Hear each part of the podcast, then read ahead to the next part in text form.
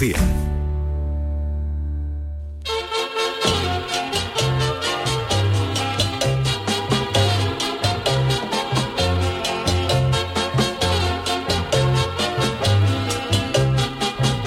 Canal Sur Radio, el programa del Yoyo. No tengo perdón de Dios, no tengo perdón de Dios, no tengo perdón de Dios, y madre mía, cuando era tan solo un niño, mi madre me lo decía, cuando era tan solo un niño, mi madre me lo decía. Hoy se celebra el Día Internacional del Nirvana, pero no el del grupo musical de Kurt Cobain, sino el de la filosofía budista. Cuidado con estas expresiones que yo conozco a gente que se ha ido a la playa de los Caños de Meca en Barbate creyendo que era una playa budista y las calvas que se ha encontrado no eran precisamente las de los Hare Krishna. El budismo define el nirvana como el estado en el que se libera para siempre del dolor y el ciclo de renacimientos. En la filosofía budista cuando uno se muere se reencarna en otra persona y otro ser. Vamos, que lo mismo te puede tocar reencarnarte en Amancio, en Amancio Ortega, Beyoncé o en una pijota. Y reencarnación tras reencarnación, el alma va puliendo defectos hasta que llega un momento en que ese alma es libre como la canción de Nino Bravo, como un taxi a las 5 de la mañana y se alcanza el nirvana. Dicen, por ejemplo, que la máxima autoridad tibetana, Dalai Lama, se ha reencarnado 13 veces desde 1391, por lo que no me extrañaría nada que la mujer del Dalai Lama se llamara Reencarni. El origen, de, el origen de toda esta religión lo encontramos en Buda, que a pesar de dar nombre a una religión, no es un dios, sino un sabio y pensador que creó unas enseñanzas que dieron origen al budismo. Buda significa literalmente el despierto, motivo por cual Mágico González no ha abrazado nunca esta religión, porque el mago duerme más que un koala con una sobredosis de valeriana. Pero son millones de personas en todo el mundo las que siguen las enseñanzas de Buda, que en algunas representaciones se le ve muy estilizado y en otras, sin embargo, con una gran barriga cervecera que si la Cruzcampo hubiera sido China, le hubiera quitado el puesto al Gambrinus sin lugar a dudas. Pero se sea budista o no, la verdad es que todo el mundo busca la felicidad absoluta. Unos la buscan en el dinero, pero ya decían Les Lutiers que el dinero no hace la felicidad, la compra hecha. Para otros la felicidad, la felicidad consiste en conseguir ciertos objetivos, bienestares o metas que te realizan como individuo. Pero lejos de esta filosófica definición, hay gente que es capaz de resumir la felicidad como un gol del Cádiz de penalti en el minuto 96 cuando iban 0-0 o que alguien te invite a una mariscada. La felicidad es algo que cada uno la interpreta a su manera. Hay gente que es feliz levantándose a las 5 de la mañana para ir a trabajar, los menos, la verdad. Y otros que somos felices levantándonos a las 12 y media de la mañana con los ojos hinchados, como cuando a Rocky Balboa le endiñó fuerte a Apolo Creed. Hay gente que es feliz comiéndose un apio y otra gente que necesitamos un poquito más de cariño en el almuerzo.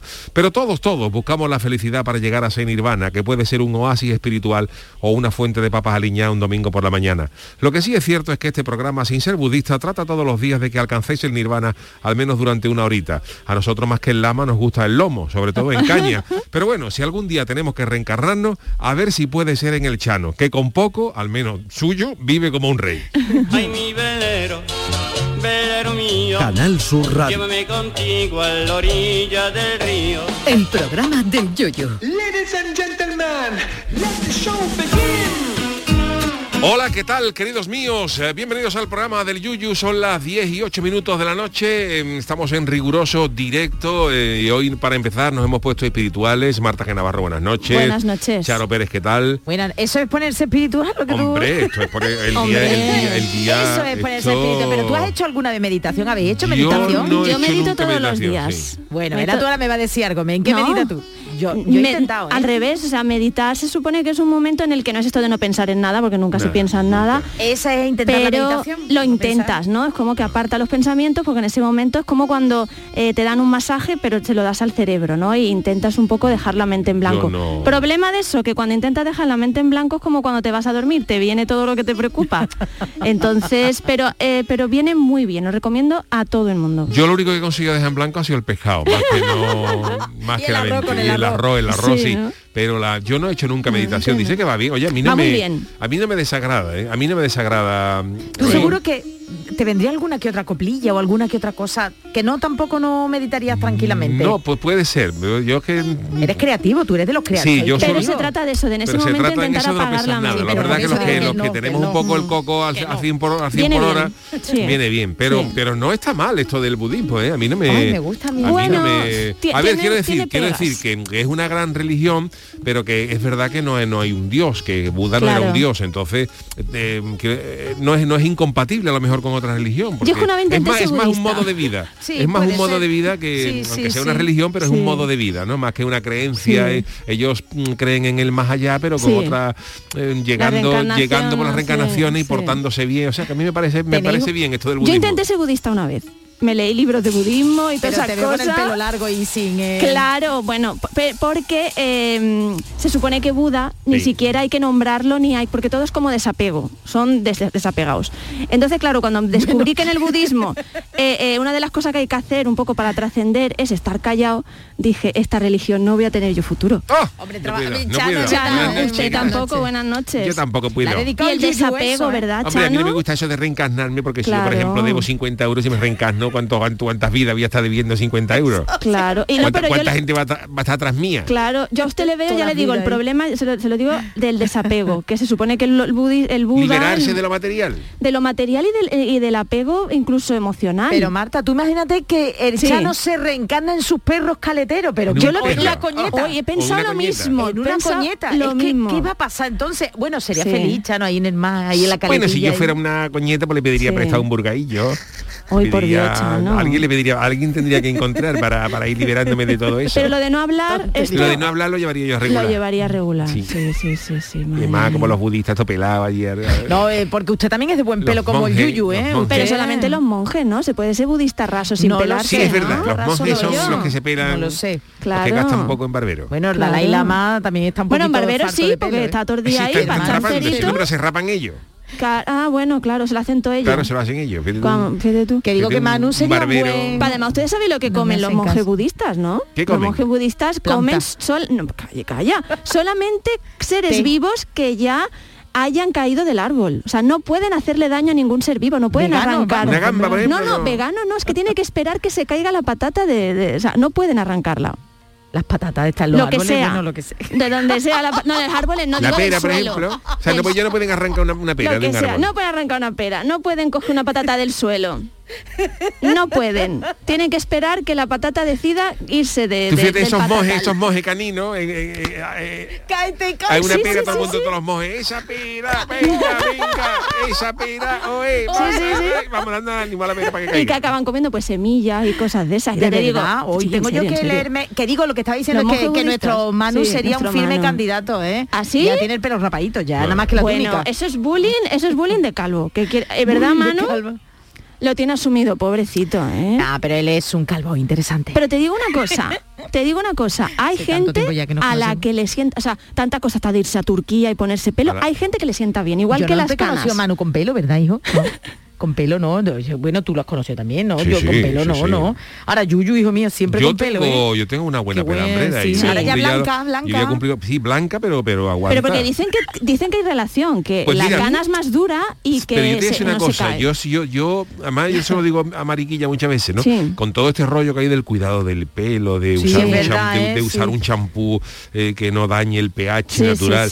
Yo me he duchado toda la vida de Dios. Yo no, he Sí. usado, yo no he usado champú en mi vida. No. O sea, o yo, yo, yo me No. ducho con lo que haya. O sea, si hay gel de baño, Ah, pues bueno, gel de claro. baño para el coco y para Claro. el cuerpo. Que hay champú, pues, o champú para el coco, y para, para el coco y para el cuerpo. O sea, que yo no uso el champú para la cabecita de un pH neutro y luego un gel para Y el de los niños ahora tiene, tiene champú de los niños que sé que sé también el sí, bueno, de los niños tienen a comprar uno que, que- que huele a, bueno, a ¿eh? chicle, que huele a chicle y ay, otro a fresa y nata. O yo compré un jabón de mano que eh, fíjate tú el programa este a lo que va. Yo Esto, compré un jabón tenemos 200 años.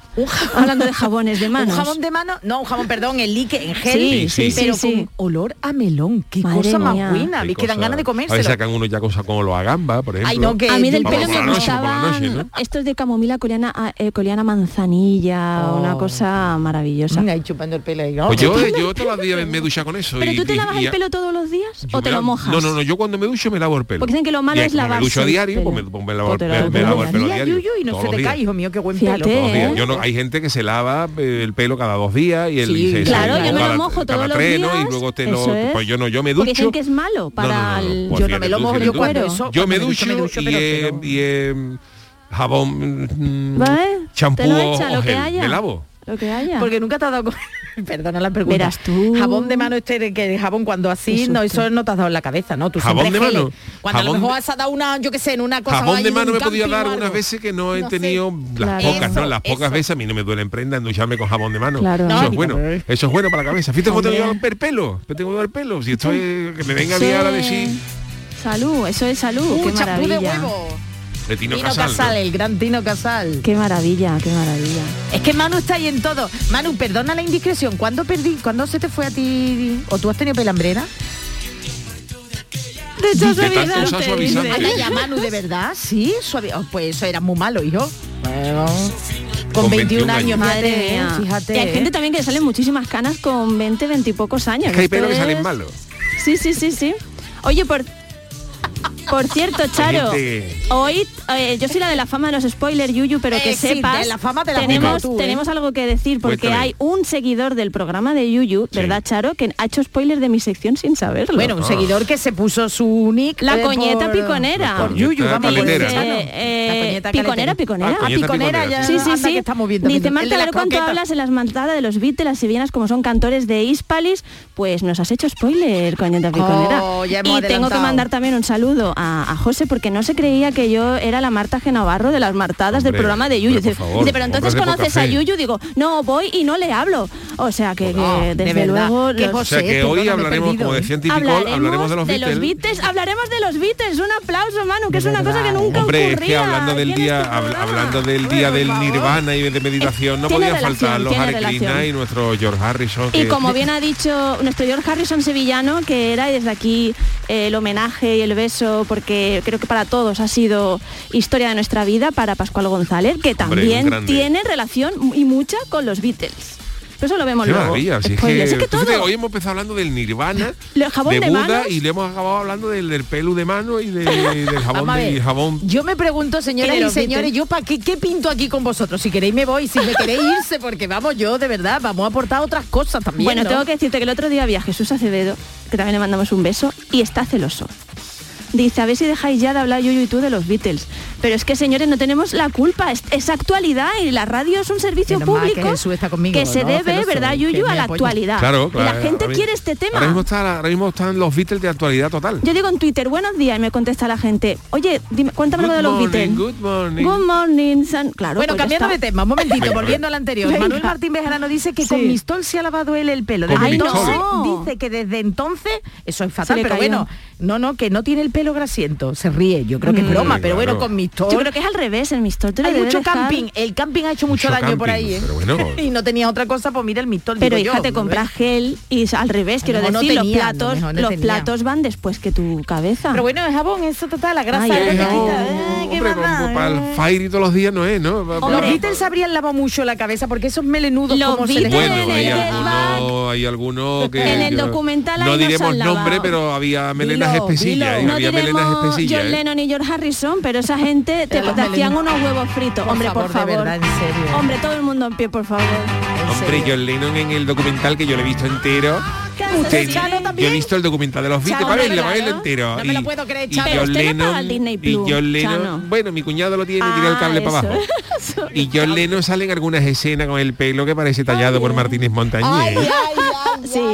Parece sí. barroco, una melena barroca. Tú, Ay, tú, ay, tú, ay, tú- ay. tú escurrías el pelo de Hombre. Harrison y de Lennon, te hacían los huevos fritos con patatas. por favor, qué Yoko asco. Ono lo llevaba precioso y Paul McCartney también. Sí, Paul nunca, el Paul McCartney nunca le he visto yo los pelos era como dicen los ingleses, no, muy pero polite, Harrison polite. era de era, Sí. era espesillo Siempre se la ha notado, ella y Lennon se lavaba Lennon, ¿qué quiere que te diga? Se lavaba verdad, poco. pero ¿por qué te encima tengo que sufrir sus que no sus no lavadas de pelo? Yo es que Además de era verdad, muchacho de muy ¿eh? y hay momentos en los que dice, bueno, ahora Pero vendrá... hoy Es que termino hay con la que es guarra de programa. No, pero digo que decían, sí, de siempre, que siempre. que eran muy jóvenes, pero muy jóvenes. No, No. tiene que ser gente que es muy joven y se lava el pelo todos los días. Pero y ¿qué ha dicho usted? Que no me he enterado. que eran muy ¿guarra? guarras desde joven. guarra-. No, pero lo que Pero yo voy, Chano, es que hay un momento que dicen, bueno, ahora vendrán John y Yoko y dan a entender que vienen del delicioso, de darse, de frungir y directamente para, para allá sin pasar por la ducha ni nada. Hablamos... be- be- Hablamos de sexo, sí. Vale, vale, es que frungir me sonaba a mi otro programa, vale, vale, vale. Frungir. Frungir y ganar, o- No, no, que lo yo, esa expresión en otro programa por Sí, ahí. claro, yo todo lo plagio. Bueno, Hombre, pues, ¿Para qué eh, pensar si a la gente ha pensado cosas mejores? ¿no? Qué maravilla. Con lo visto que es hacer el amor, qué bonito. Sí. Frungir, también Pero da como palabra. vergüenza, ¿no? Da como ¿Te da vergüenza a ti Hacer el amor, esto, es eh? como Suena cursi, Sí, suena sí, sí. cursi. Bueno, lo otro suena- no es eso, lo otro ya es Y hay un momentos que dan a entender y te digo una cosa, viendo a John Lennon, es que tú dices, mira, Yoko sí, pero hijo Lennon, tú total levantado y te has venido para acá, hijo mío.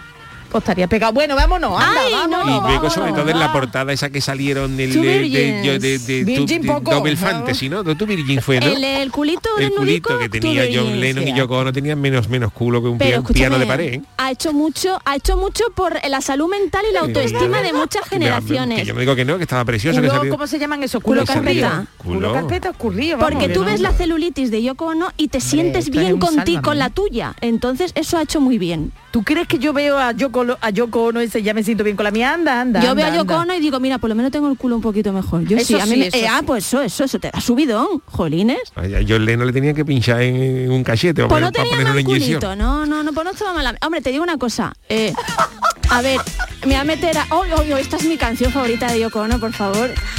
Sí, sí, sí, Manu, la, la has adivinado. Mira, mira, eh, qué maravilla. Es De que verdad, pero esto está llegando ya en serio. Nadie se la letra, de ¿eh? mí. La letra es muy profunda. Kiss, kiss, kiss, kiss me now. Just one kiss, kiss will do. Pues mejor que la del otro día, ¿eh? Hombre, por favor. ¿eh? Ay, Dios mío de mierda. Bueno, vamos señores, vámonos Esto con sí la... es el Double Fantasy. Vámonos, con- vámonos con las friki noticias. Ay, Manu, ay, qué Friki me. Noticias.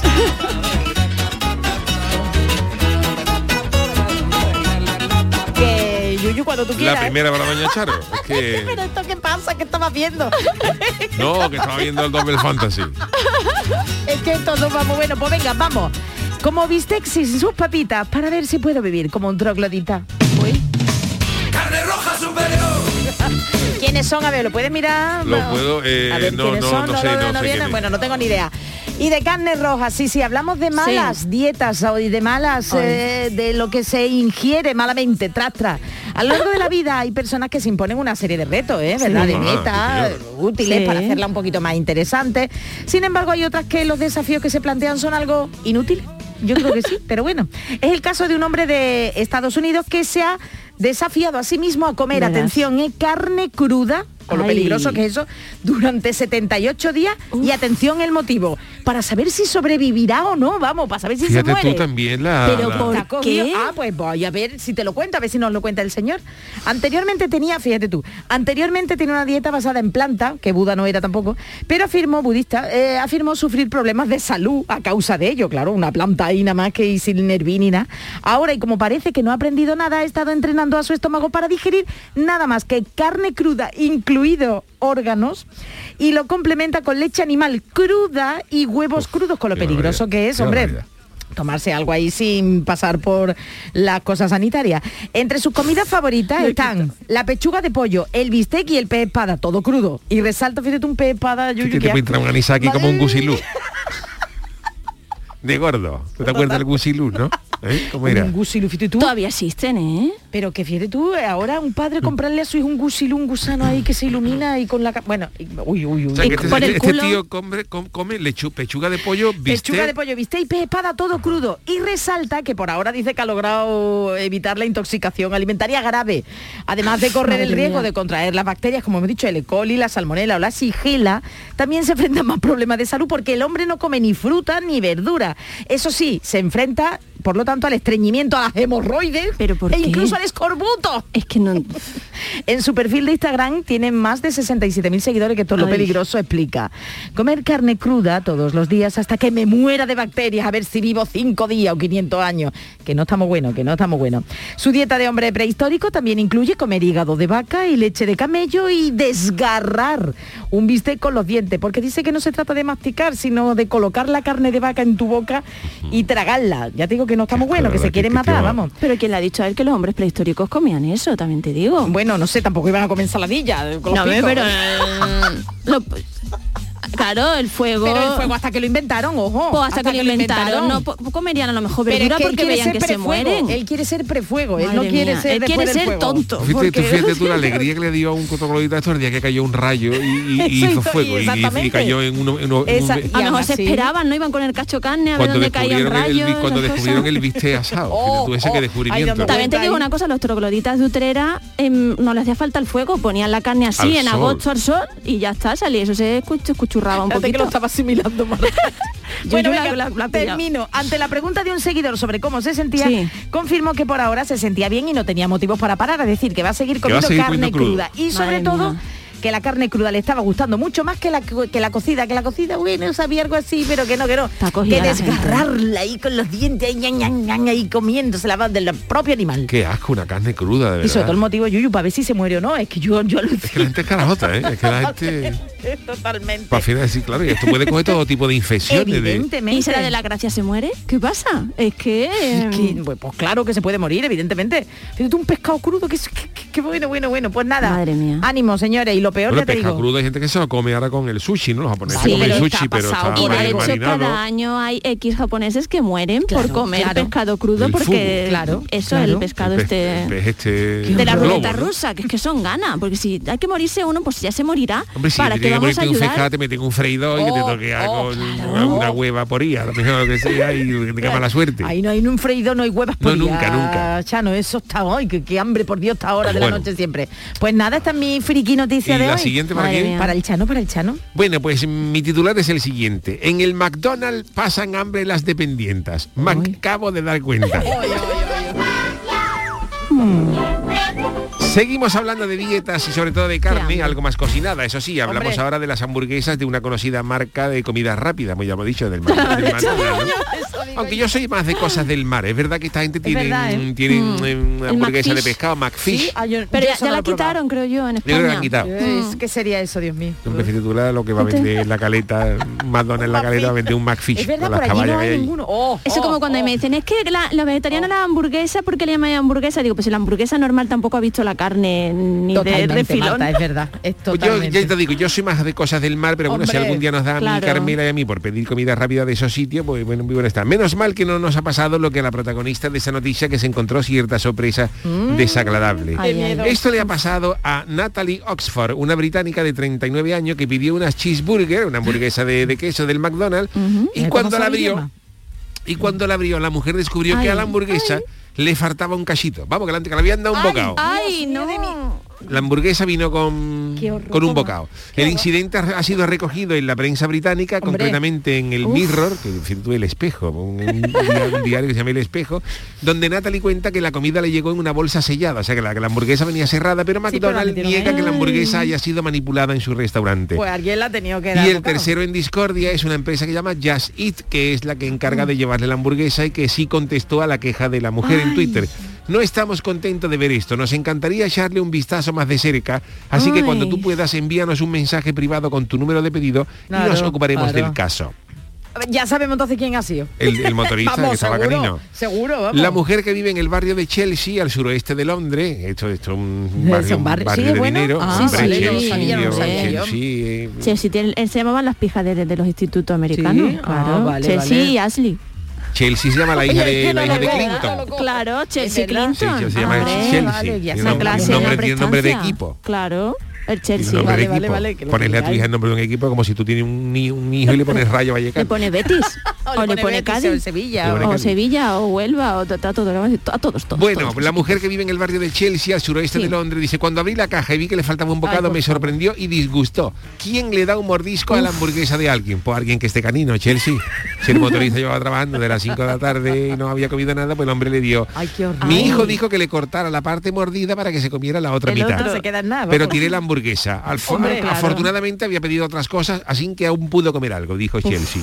Oh, Qué pobrecita horror. Chelsea. Eso lo puede denunciar, ¿no? Eso puede denunciar que te Pero han dado si fuera todavía la carne un poquito mordida puede ser que venga así irregular. No, no, en la foto Pero era Sí, la, un la- bocado. el pan y todo. Sí. Ay, ay, Con la lechuguita. Ay, ay, por ay, favor, ay, y más ay. con los virus que están por ahí pululando. Muy COVID, free COVID no, no, es. no, no. Uy, por Dios, Bueno. pero vamos, está claro ya de quién es la culpa. Bueno, pues eh, abandonamos eh, las friki noticias, pero hoy es martes y además de Marta G. Navarra tenemos otro maravillosa sección que es las crónicas niponas. Crónicas niponas. Bueno, la actualidad de Japón pasa por los Juegos Olímpicos de Invierno, que no se están celebrando en Japón, pero sí en China, en, en Pekín, y por otros asuntos de lo que nos da buena cuenta nuestro enviado especial Jorge Marenco. Querido Jorge, buenas noches desde Andalucía.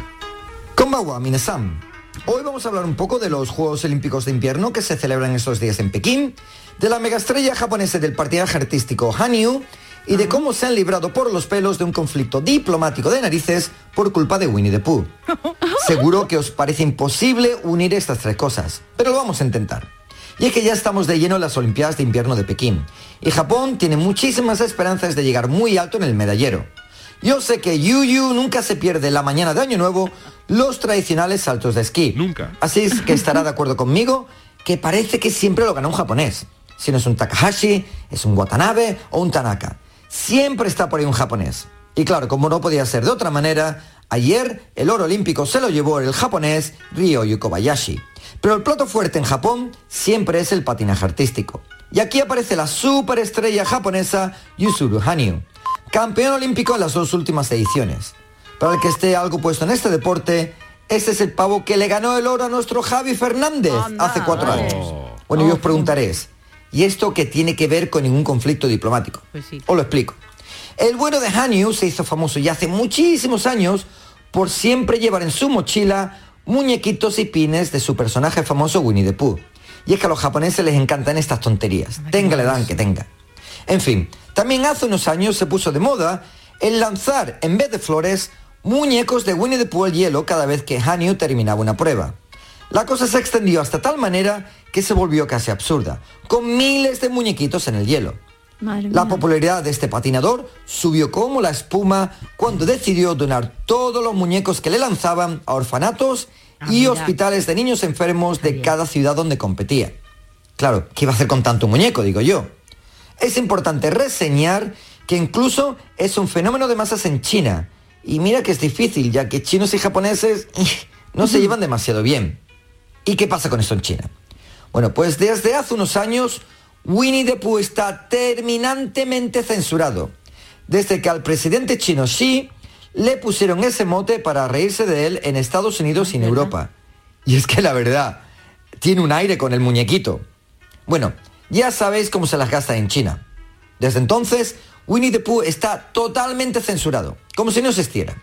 Claro, al comité organizador de los Juegos se le vino un marrón encima enorme, ya que lo de censurar a gente que trae muñecos a la pista de hielo, que luego van a ser donados a hospitales locales, quedaría tela de feo. Pero la censura de Winnie the Pooh es la censura.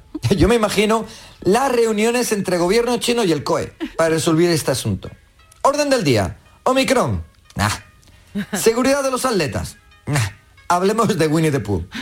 Al final han decidido que por causa del virus no se puede lanzar nada al hielo. Ni flores, ni Ah, muñecos, ni nada. Yo creo que para así poder justificar esa decisión. Por cierto, Japón está pendiente de un hilo, ya que en el programa corto, Hanyu tropezó en un salto y va por ahora en sexta posición. Eso sí, segundo y tercero provisionalmente también son japoneses. A ver qué pasa el jueves con el programa largo. En fin, amiguetes, un abrazo muy grande y hasta la próxima semana. Mátane. Hasta luego, querido Jorge. Bueno, pues llegado este momento, hacemos una pequeña pausita y enseguida estamos con las martadas. El programa del yoyo. Canal Sur Radio. Canal Sur Mediodía. ¿Quieres saber qué ha pasado en las últimas horas donde vives? La actualidad de tu provincia y tu entorno más cercano está en Canal Sur Mediodía, con toda la información que necesitas. De lunes a viernes, desde las 12, en tu emisora de Canal Sur Radio. Quédate en Canal Sur Radio. La radio de Andalucía. Vuelve el Falla en Sevilla a Pibes y en febrero de este año Antología con las comparsas de Martínez Ares y Juan Carlos Aragón, las chirigotas del Canijo y Manolito Santander y la genialidad de Manolo Morera y Carlos Bení. Repertorios antológicos que te harán disfrutar de otra noche inolvidable. El Falla en Sevilla, novena edición. Antología. Sábado 19 de febrero a las 8 de la tarde en Fibes. Consigue tu entrada en fibestickets.es. Colabora Coca-Cola. Vente a Dimarsa, ponte en mis manos y dile chao, dile chao, dile chao, chao, chao, empieza ya. Tu autoconsumo nuestro petróleo es el sol. Di sí. Únete al cambio. Dimarsa.es Vuelve el Falla en Sevilla a FEBE y en febrero, este año, Antología, con las comparsas de Martínez Ares y Juan Carlos Aragón, las chirigotas del Canijo y Manolito Santander y la genialidad de Manolo Morera y Carlos Bení. Repertorios antológicos que te harán disfrutar de otra noche inolvidable. El Falla en Sevilla, novena edición, Antología. Sábado 19 de febrero a las 8 de la tarde, en FIBE. Consigue tu entrada en fibestickets.es. Colabora Coca-Cola. La mañana de Andalucía con Jesús Vigorra, un programa informativo. Además, el Constitucional también se ha pronunciado De entretenimiento. Arturo Pérez Reverte, buenos días. Buenos días. Que te ayuda Señor Calatayú, buenos días. Hola, buenos y te divierte. Las mañanas de Andalucía son mejor. La mañana de Andalucía con Jesús Vigorra. De lunes a viernes desde las 5 de la mañana. Quédate en Canal Sur Radio, la radio de Andalucía. En Canal Sur Radio, el programa del Yoyo.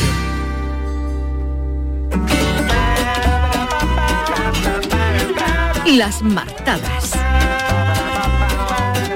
Vámonos con las martadas de Marta Genavarro que siempre nos sorprende con sus anécdotas y curiosidades y hoy por supuesto no va a ser menos. Efectivamente, Yuyu. Y hoy vamos a conectar dos temas que seguro que os gustan. Ya los hemos anticipado porque nos han hecho spoiler, eh, coñeta piconera. Pero bueno, lo primero antes que nada, el debido homenaje a don Pascual González. La fiesta nacional forma un revuelo.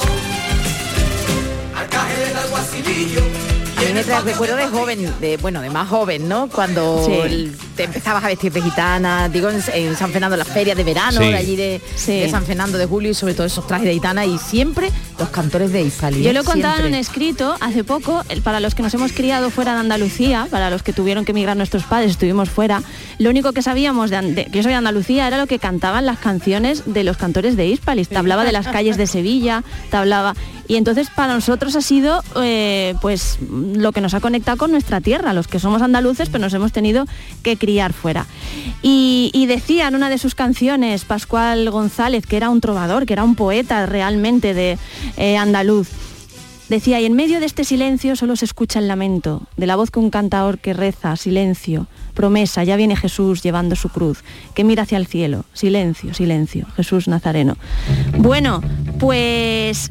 Mira, eh, de aquí nos vamos a los Tomcats, toma ya, es que Manu Nuestro está... recuerdo para el gran Nuestro Pascual. recuerdo para el gran Pascual y deciros además para su familia, les mandamos un beso enorme, que mm, para mí cuando me empezaron a gustar los Beatles, parte de esa cultura de cantores de Hispalis estaba ahí, porque, Perdón. claro, porque eh, esto de eh, pop o de música popular eh, tal, con orquesta sinfónica, eh, con musicación clásica, de, de los pocos que se lo había escuchado yo hacer de una forma que quedara bien, era, era los cantores de Hispalis. Sí, eso sí es verdad. Realmente. Mucho. Y además que se parecía un poquito a George Harrison, Pascual, ¿no? Era un poquito el bigotillo, Bueno, la, la pelana, era un poco ese rollo. Pero yo, yo os traigo, además de, de este recuerdo y esta anécdota y esta conexión, porque además era Pascual, era un genio. Mm, algunas anécdotas, algunas curiosidades que yo creo que sí que vamos a hablar de los Beatles, pero que eh, le, le va a gustar a la gente que tenemos en casa. Por ejemplo, por A ejemplo, voy a allá. contar la historia de una pintura eh, una pintura un poquito así surrealista, que hay como unos planetas, que si ven ustedes el, documental este de Get Back, el, concierto de la azotea, al lado del, am- del amplificador donde está Ringo Starr, pues está ahí la pintura. Tú dirás, bueno, pues ¿qué hace ahí esa pintura? Pues tiene una historia muy rocambolesca y nos la cuenta en redes sociales con Chimoya, que es autora de un libro, una biografía sobre George Harrison, que se llama La luz interior de George Harrison. Bueno, pues cuenta eh, que, el que tiene que ver con el cantante del grupo británico Los Tomcats, que se instaló en España en 1966. De hecho, lo que estamos escuchando es Pena, Penita, Pena. Ay, pena, penita, pena, pena. Pena de mi corazón. O sea, alucinad, ¿no? Bueno, pues Tom Newman eh, ya formó en Inglaterra el grupo de pop psicodélico Julie, fue ingeniero del álbum de Mike Oldfield Tubular Bells. Pero también tiene una aparición en el concierto de la azotea. Os cuento la historia que os va a gustar. Dice él. Esta fue una situación graciosa. Fue justo después de una cosa terrible que me pasó, eh, como Pete, porque estaba, mm, habla de otra cosa que hablaba antes, una entrevista. Dice, tenía una novia, su amigo, que murió de un embarazo ectópico, realmente me hizo retroceder. Ah, no, él, perdón, perdón. Él, su novia se le murió eh, retroceder psicológica y emocionalmente varios años. A partir de eso comencé a pintar, había abandonado la idea de escribir música o involucrarme en el negocio de la música. Estaba haciendo esas pinturas como una especie de ciencia ficción, planetas tipo Star Wars, aunque no existía todavía Star Wars, planetas con muchas lunas, cosas raras como esa. Estaba viviendo en un extraño mundo de fantasía en ese momento y tenía esta idea de tratar de ganarme la vida realmente con eso. Y además era muy fan de los Beatles y todo lo que hacían. Así que una mañana pues dije, pues voy a llevar un par de cuadros a Londres a ver si puedo entrar en la sede de Apple de Savile Row y pues me lo compre los Beatles, ahí para adelante. Eh, claro, claro. Un emprendedor. Estaba dando vueltas de un lado a otro con las pinturas bajo el brazo a ver si tenía, dice, las pelotas de subir las escaleras y llamar a la puerta y una camioneta estacionada afuera, descargando el equipo, me llamó mi atención, me acerqué y había un tipo y le saludé, le dije, Jolines, Adrián Bull, ¿qué haces tú aquí? Y pues nada, es que este Adrián Bull vivía en la misma calle que este tal Tom Newman, ¿no? Y entonces pues le dijo, bueno, ¿te acuerdas de mí? No sé qué, estuvieron charlando, etcétera, plan, plan. Y dice, pues nada, dice este Adrián, estamos filmando a los Beatles que van a tocar en la azotea. Dice, joder, no me digas, estás bromeando. Dice, no, no, no, no estoy bromeando. Dice, toma, coge este maletín y vámonos para adentro, que, que vas a ser mi ayudante. Total, Anda, que eh. ef- efectivamente eh, se me subió y bajó, estuvo cargando y descargando por ahí escaleras, tuvieron que subir todo el material para hacer el concierto de la azotea. Y nada, pues una vez que subió y bajó varias veces, pues claro, flipando, ¿no? Miraba para todas partes, dice, esto es como Magical Mystery Tour. Están ahí eh, pequeños, dice, dice, estaban todos esos pequeños pájaros de muñecas y guisers de estilos modernos, que sería la decoración, yo es que nunca he entrado, sacados de Carnaby Street, y ellos allí, los Beatles dando vueltas. Ayudé a Adrian con todo el equipo y la batería de Ringo estaba allí. Así que pues puse esa pintura que quería ver si podía vender. Esta cosa de la era espacial. Dice, me escondí en la azotea porque pensé que Mal Evans, que era el, uno de los managers de los Beatles, eh, que andaba de- deambulando con Neil Aspinall, que era el manager principal, me echaría si no me reconocía. Pero bueno, supongo que como tenía el mismo corte de pelo que los Beatles y tal, no hubiera pasado nada. Dice, bueno, de todas maneras vinieron y fue un concierto incre- increíble. Imaginaos ver el concierto de la azotea escondido en la azotea. Qué bien. Nunca los había visto en directo y me sorprendió que sonaban como de Beatles. Hombre, también, Tom, te digo, como quién quieres que suenen. Tocaron Get Back y además alucinó porque dice que luego reconoció en el disco la misma versión, efectivamente, que tocaron en la azotea. Y que alucinaba porque tenían solo un pequeño amplificador, seis micrófonos, que fue todo como que le voló la cabeza. Pero al final de esta experiencia, además, eh, resulta que, reci- que Neil Aspinall le dio 25 libras de la época por la pintura. La pintura se la veis, se llevó, un eh, un de poco mo- concierto y- mojona. Eh, dice, y dinerito, 25 libras en 1969 era mucho dinero, más de lo que habría tenido de una sola vez de todos modos. Así que, ¿cómo os quedáis? O sea, ¿cómo, cómo Pues fíjate, tuvo que yo ser creo, eso? yo, hombre, la experiencia de ver el concierto de los Beatles en la azotea tuvo que ser, la, la- leche. Sí, Pero sí. yo creo que este hombre le hubiera ganado más dinero, fíjate Sí. tú, si hubiera estado un poco listo, Sí, eh, haber dicho, tú ponme la pinturita ahí de fondo y luego yo me la llevo. Eso. Y luego la subasta como la pintura que Claro. aparece en Ah, el... claro. Hombre, porque mm, eh, uno, Sí, uno de los se objetos ¿Quién que más cabeza? dinero, bueno, Sí. más dinero, uno de los, todo lo que sea con los Beatles se, se mueve. todo. Y, y, por ejemplo, uno de los objetos que se pagó bastante ¿Más? dinero, por eso fue por el Volkswagen que estaba aparcado en el Sí. paso de Abbey Road. Ah, claro, Ah, con el de sí. la matrícula 28 Claro, F. hay un Volkswagen que hay aparcado Sí. que, bueno, lo dejó Sí. un señor allí que no se pudo Sí, quitar sí. porque el tío había dejado el coche allí para ir Era suyo, claro. Y, y como ese eh, había prisa por hacer la Sí foto que se del- puso un- el típico cartel de quiten los coches tal día tal hora y el señor y se el lo tío pasó puso el Volkswagen. Entonces sí, en la sí. portada de la Abbey Road se ve los Sí. Beatles cruzando el paso de cebra y hay un Volkswagen sí. aparcado con la matrícula identificable. que 28 que, IF. que eso hoy en Sí, día pues no sería, no Me sería lo sé porque en inglés es 28 if, que es la edad que tendría yo eh, Paul McCartney, según los conspiranoicos, de que murió con esa edad. Ah, Pues Por entonces, por este Volkswagen, luego el Sí. dueño dijo que le habían ofrecido mucho dinero por quedarse Claro. con tan icónico eh, vehículo, ¿no? Pues entonces yo creo que este señor de la pintura, si hubiera estado un Eh, poquito listo, claro. hubiera sido un poquito visionario, hubiera dicho, tú ponme la pinturita ahí de fondo que se vea, que luego yo me la llevo. Pero También para decorar un poquito cosa. la azotea y luego tú vendes la pintura que sale en la eso y ahí hubiera, Claro. hubiera trincado. Yo que estoy ya un poco en mentalidad. También te digo una cosa, yo, yo, mentalidad Tú, yo, es- saca dinero donde sea. tú o yo estamos escondidos en la azotea viendo a los Beatles hacer el concierto de la azotea y no te acuerdas ni de cómo te llamas. Es posible. Eso es posible. Otra, que esta me encanta, esta la cono- lo conocí hace años. Pues nada, eh, un chico contando su experiencia, vais a alucinar de dónde acabó. Nada, dice él, éramos una mezcla de personas y edades, todos charlando, eh, charlando y había una sensación que íbamos a conocer a los Beatles y no nos lo creíamos. Dice, bueno, me pasó el verano del 68, viajé por Europa. Yo venía de Nueva York, tenía 21 años y era la primera vez que salía de América del Norte. A primeros de septiembre encontré un, B&B, un bed and breakfast en Edward Road. No había duchas ni calefacción, Fíjate, desayunábamos fíjate. tocino crudo, mira como el otro. Eso sí sé que la- se lavaría el pelo con mistol. Dice, el 3 de septiembre me subí a un autobús American Express cerca de Piccadilly para recoger mi correo y tomé el autobús de regreso. El equivocado, lo que es la vida. Una mujer atractiva se sentó a mi lado y nos pusimos a charlar. Luego de la nada me preguntó, en vez de decirle, ¿quiere droga o yo que sé, algo así? ¿Te gustaría conocer a los Beatles? Claro que no, no se monta nadie en el autobús y te gusta conocer a los Beatles. Dije algo como, dame un respiro, pero ella, no, no, esto está en alza, pues lo sabe la conversación, ¿sabes? Como diciendo, mm, entiendo que lo que quiere decir la traducción es, bueno, espérate que me lo piense. No, Claro, no, no, claro. ahora o nunca, ¿te vienes o no te vienes? Trabajaba ella para Apple y decía que los Beatles estaban eh, filmando una promoción para su nuevo sencillo la noche siguiente. Y buscaba a la gente. Y que a ella le había gustado mi cara. No me creía una palabra de lo que me estaba diciendo. Me dio un papel que no parecía oficial, que parecía muy raro, y me dijo que el día siguiente a las 4 de la tarde estuviera en la estación Victoria, donde me estaría esperando un autobús. Bueno, pues efectivamente había un autobús, los llevaron fuera de Londres a un hangar, Twickham Studios. Éramos, pues eso, mezcla de personas raras, eh, diferentes. De hecho, se ve en el videoclip. Si buscan los juristas cuando acabe el programa el videoclip de Hey You, lo veréis que había gente de todas las etnias, razas, mujeres, hombres, edades, etcétera, ¿no? Estaban todos entusiasmados, pero nadie se le creía de verdad que fueran a conocer a los Beatles. Nos llevaron a un estudio, a un estudio brillantemente iluminado, los técnicos se remodelaban alrededor de una plataforma que tenía tambores e instrumentos dispuestos sobre ella. Y la gente seguía diciendo, sí, hombre, más o menos aquí los Beatles. Bueno, pues la puerta se abrió y entraron los Beatles. Y dice él, pensé, ¿esto está realmente pasando? Nos dijeron que pasáramos el rato mientras eh, ellos ensayaban. Nada, estaba flipándolo, no sé qué, tocaron Hey unas cuantas veces. Y llegó un momento que les dijeron que se unieran al coro y se acercaran al escenario.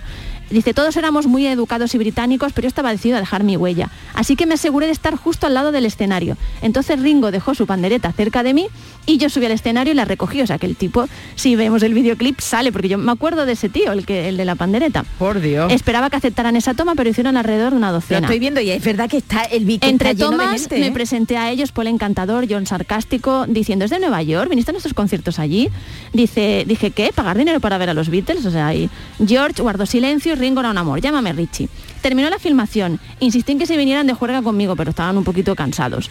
Eh, nada, que na- total, que lo conté a mi familia, etcétera. Nadie se creyó mi historia hasta que en el programa Top of the Pops de Reino Unido salió el videoclip y ahí estaba yo. Dice, estoy cerca de los 68 años hoy eh, y ahora no, perdón, dice algo así como, eh, nunca he olvidado los años 68, dice, aparte del nacimiento de mis hijos, es lo más increíble que me ha pasado en la vida. Por cierto, que en el vídeo se ve un señor con dos claveles Oye, y uno. terminamos la sección que creo que estoy ya fuera de tiempo con mi propia experiencia más cercana con los Beatles, que fue cuando Paul McCartney me dedicó estas palabras.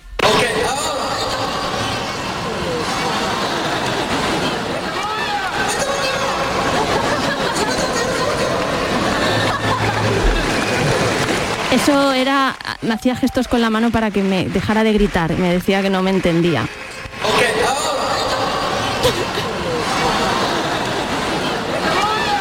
Que te vayas, dice. Que me calle. Ah, que no vale. me entiende. Calle. Yo Ah, estaba en vale, primera vale. fila diciendo Paul, Paul, el al año 2003, 2004 en el Palau San Jordi, Paul, Paul, con mi vocecilla de... Y Paul me hacía así, mi, mi, mi, como diciendo que no te entiendo. Antes de tocar Michelle. nosotros. Qué, qué maravilla. Hombre, los encuentros con los ídolos eh, hay muchas veces que no salen como, como no quieren, salen como uno Porque espera. Sí, a mí no me ha salido nunca bien. Ringo Yo con estrellas me- del rock no he tenido mal. nunca la ocasión, pero a mí, por ejemplo, me han gustado muchísimo las motos, eh, como sabéis, Sí. me han gustado. Y, por ejemplo, cuando yo empecé ahí al circuito de Jerez en el año 87, 88, que empezaron las carreras de Sí. allí, pues, claro, eh, yo había empezado a ver carreras en el año 83, pues para mí era un flipe Sí. ver allí de cega. Yo iba con pase de prensa, de, fin, me bien, mi bien. y, y había allí pues, gente que yo había flipado en colores viendo en, en la tele, ¿no? Eh, Que, Sí. que ya no corrían, pero, pero estaban, por ejemplo, de managers de, de otros equipos y tal. Y había uno que era eh, Kenny Roberts, que era Mm. el, gran Kenny Roberts, que fue campeón del mundo varias veces de Estados Unidos. Y cuando yo iba por el circuito, pues ya él no corría, pero estaba mm, con de manager eso. Y claro, para mí fue una impresión ver allí al- a, Kenny Roberts, un tío que yo había visto en la tele, hostia, Kenny Roberts. Y, iba cargado de póster, iba cargado de póster, de cosas y tal, y llevaba una foto, un póster de él para que me lo firmara, pero yo llevaba un montón de, de- mm, las dos manos cogía con póster, con y en una de las manos llevaba, llevaba una lata de cerveza y le dijo, Kenny, please, Kenny. Y el tío me cogió la cerveza y se la bebió. Claro, Y claro. me dijo, thank you. Digo, ¿qué thank you? Que me, que me firme el póster, Kenny. Y el tío, bueno, me firmó. Artista. Pero lo primero que hizo fue me trincó la lata de cerveza y se la bebió. Eh, el- claro, el tipo, pensaba ¿no? que era uno de sus Que yo venía a darle una cervecita. Eso, pero bueno, Lo que tiene que hacer es venir por McCartney a España, que le entrevistemos yo, yo, yo y ya está, Hombre, tanta tontería. ¿Cuántos años tiene Paul McCartney ya? Ya está. Es del 80, 42. 80 va a cumplir Va a ahora, si no me cumplir equivoco. 80, va a sí. cumplir ahora. Está Es del que no- 42, para que que no no le dé el hiciera más Está, gira, está con un autobús para está para ir a Y Benidorm. lo coge, va en transporte público a todos lados, el tío va en metro. Ya, sí. Que sí, que Sí. va en metro, hay muchas fotos de la típica de que la gente se lo encuentra. Con Ahora- su bolsita al corte inglés, bueno, allí Macy's, ¿no? Sí, sí. Bueno, pues eh, querida Marta. Anécdotas, Dear cosas. Dear Marta, eh, Marta Martha, My Dear, que es una canción dedicada a un perro, pero bueno, me va, vale. va. Por, lo menos tiene tu nombre. A una ¿sí? ¿Qué te perra. Manolito. Vitel Dutrera, que le mandamos un beso una vez entró en Sevilla Rock, donde yo trabajaba gritando, que salga la perra de Paul. Era yo, claro. Vámonos con nuestro tema del día. El consultorio del Yuyo. Bueno, nuestro eh, queridísimo Manu Japón eh, nos A ofrece ver, esto de, fondo, mira. Nirvana. Has querido hacer un guiño a la banda de Kurt Cobain, Hombre, pero favor. hoy no es, es el día de hoy es el día de Nirvana, pero no el del grupo, no el del grupo. Sí, porque felices no eran. No, eh, hoy es el día del nirvana, el, el auténtico nirvana budista. eh, y de su origen y alguna cosita más nos habla Charo. Venga, la contemplación y la espiritualidad tienen este 8 de febrero su momento porque tal día como hoy parece ser, y esto me ha sorprendido que Buda alcanzó el nirvana final o lo que es lo mismo, que consiguió la felicidad más allá de su cuerpo físico. Nirvana es una palabra que proviene del sánscrito y significa apagado. No confundí con mi hermana, que es- es una palabra muy nuestra que no es hindú, Mi ni, budista. Ni tu hermana, ni tu Ni hermana. tu hermana ni mi su hermana. hermana. Qué tontería. es un concepto fundamental el nirvana para el hinduismo, el jainismo y el budismo. Y hace referencia, pues eso, a ese estado supremo de felicidad alcanzado por el alma que te tienes que liberar Sí. del sufrimiento y del dolor mediante diversas técnicas y prácticas Ajá. espirituales. Alcanzar el nirvana no es fácil y se requiere de mucha preparación, constancia y dedicación pensando, pasando por estas cuatro etapas.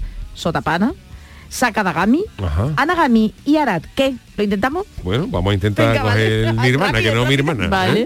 Ni su hermana. a tu hermana. Hay gente que alcanza a, tu, a- a mi hermana, eh, no, que no es- Y se cuñado. convierte en tu cuñado. cuñado, de hecho se convirtió, vamos.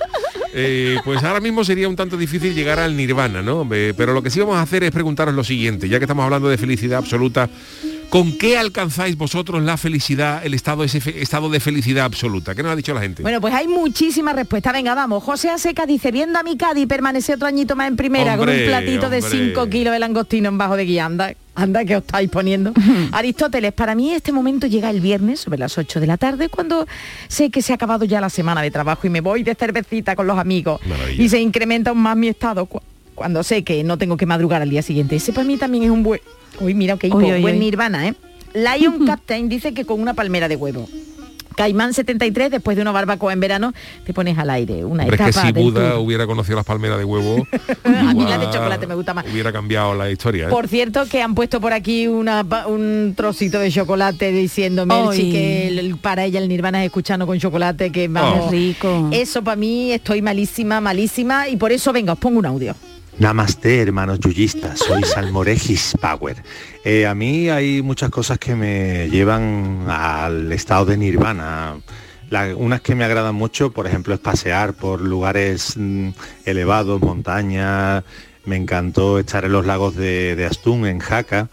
También me encanta pasear por, en kayak, en, en el río Deva, por ejemplo, en Asturias pero es que hay una cosa que, que, vamos, que es muchísimo más, más emocionante y me lleva a la felicidad absoluto. ¿Y sabéis cuál es? Pues es menear un cencerro. Me encantan los cencerros. De verdad os recomiendo que os compréis un cencerro y lo Mira, ¿de pongáis cerquita. Venga, buenas noches, namaste. Davito dice que con un trabajo en la cabaña del Buda, que ahora se llama Diwali en Chiclana, estoy más a gusto que aún que un papa allí, en mi nirvana, ya era hora, tanto tiempo parado. Davito está trabajando, enhorabuena. José María Hurtado dice que comiendo croqueta. Francisco Javier que con un buen plato de menudo, callos, para aquellos que no sepan qué es el menudo, dos bollos calientes y una buena jarra de cerveza. Paco, anda que también los Knicks, Paco JBV666 dice cuando el Betis gana jugando bien y goleando, cuando gana por los pelos todavía mejor. Ángel Botubol dice con ese desvelo nocturno que te hace mirar el reloj y te das cuenta de que te quedan todavía cinco horitas para que te suene la alarma. Oh, como diría el Chano. Eh, Chano, usted aquí Oh, está, eso oh. así, así. Y vamos a ver ¿Qué nos dice el siguiente audio? Kongawa, Yuyu-san, Marta-san, Charu-san, todo el mundo san, oyente-san, soy Muy Jorge bien. Marenco desde mi Shibuya preferida, que por primera vez voy a contestar el Oye, está muy consultorio, bien. Que yo estoy en la Nirvana, ¿sabéis cuándo? Cuando me juego con eh, mi consola Nintendo, con Super Mario, su hermano Luigi y toda su familia. Ahora sí que estoy en el Super Nirvana. Pues nada, que tengo trabajo, que voy a preparar las crónicas niponas para la semana que viene. Pues matane, minasan, matone todo el mundo. Oye, ya a mí no me imitan. No, pero ya yo creo que te estarán cogiendo. Poquito Sí, a poco ¿no? caerás. Por favor. O es que eres única también. Vamos a ser, ver. es pero es que todos los colaboradores del Yuyu son únicos. Pues no, Eso porque ya hay quien lo imita. Parece ese queso, quítalo, quítalo. Al que imita, quítalo. Esto no está relajando, ¿eh? Esto, mira, vamos, a, vamos a dar- vamos a hacer unos dos segundos de meditación trascendental. Venga. Ya. Venga, uno y dos que hay muchas una respuestas. ¿eh? Venga, Vamos a sí. ver, para una vez que muchas. quería seguir, ¿eh? Isla siempre hay muchas respuestas. Isla Sol, el estado de felicidad absoluta lo alcanza uno a las tres y media de la tarde después de comer y con medio ojillo cerrado. Lo malo es que dura tres minutos, que es lo que tarda en llamar la de Vodafone. Eh, Bartolomé Rebollo, ya sin invierno, verano, haga calor o frío, hay dos cosas que me hacen alcanzar el nirvana, que son el salmorejo y un buen puchero con su pringa. Y lo alcanzo porque me meto entre pecho y espalda un buen plato con un bollo de medio kilo para empujar y ya luego eso maravilla. pide El desquiciado, la verdad es que hablando de comida, con un paseíto por la playa, bueno, y cuando lo terminas, tomarte una cervecita fresca en un chiringuito de la caleta o de la malagueta. Felicidad absoluta. Y vamos a ver para quién es la felicidad absoluta, a ver qué audio nos dice. Un saludo, soy Fran de Canales de Cine.